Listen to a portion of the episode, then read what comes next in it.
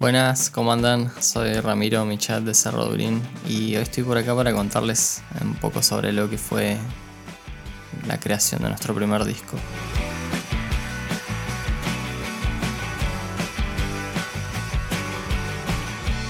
Bueno, Cerro Dublín es eh, el nombre de nuestro primer álbum, el mismo, el mismo nombre que la banda, sí, porque estuvimos rompiéndonos la cabeza una bocha con,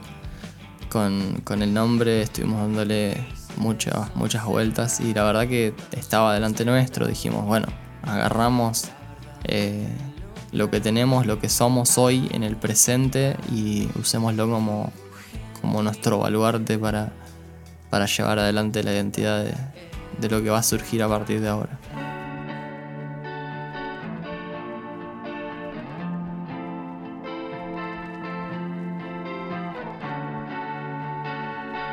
Arrancamos a mediados del 2019 con una, con una preproducción bastante, bastante trabajada, digamos. Veníamos dándole hace meses, después de,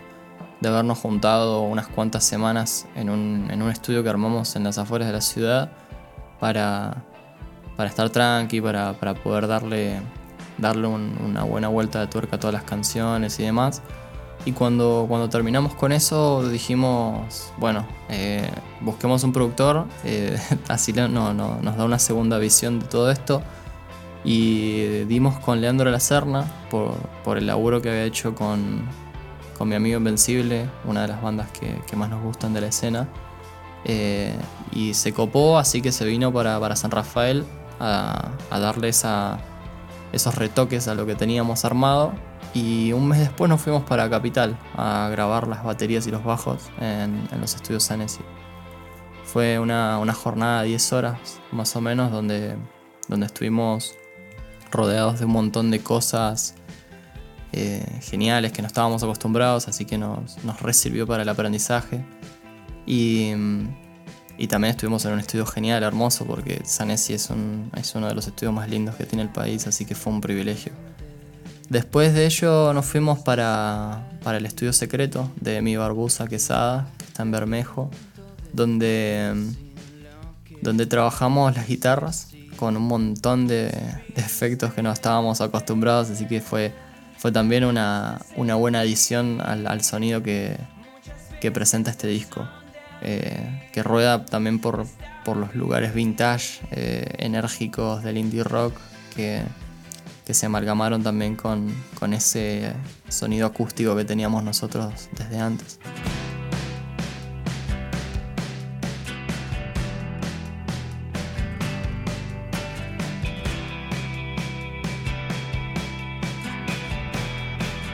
Después de un par de, meses de mezcla y de, ya tener el máster en la mano, dijimos, bueno, ¿y ahora qué hacemos? Estamos en plena cuarentena,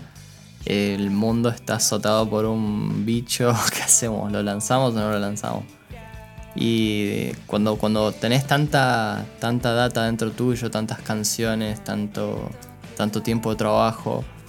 eh, es como que necesitas sacarlo de alguna manera. Así que sacamos un par de simples y nada, después de eso fue todo una, decisión más natural.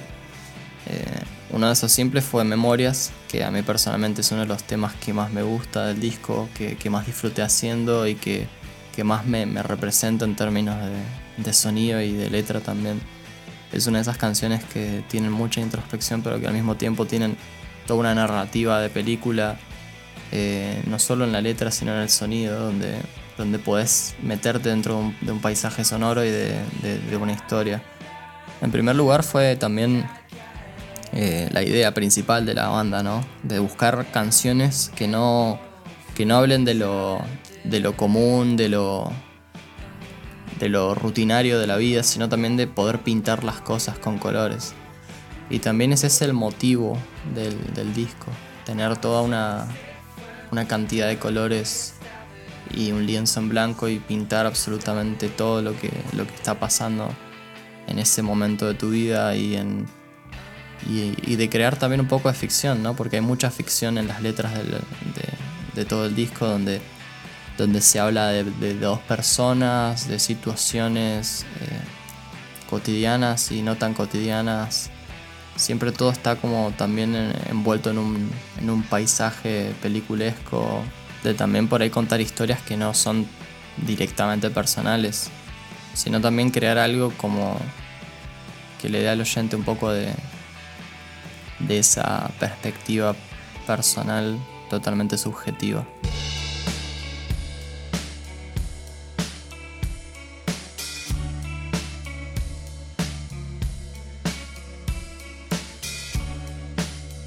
En definitiva es un, es un disco que nos, nos marca mucho porque nos agarra en una etapa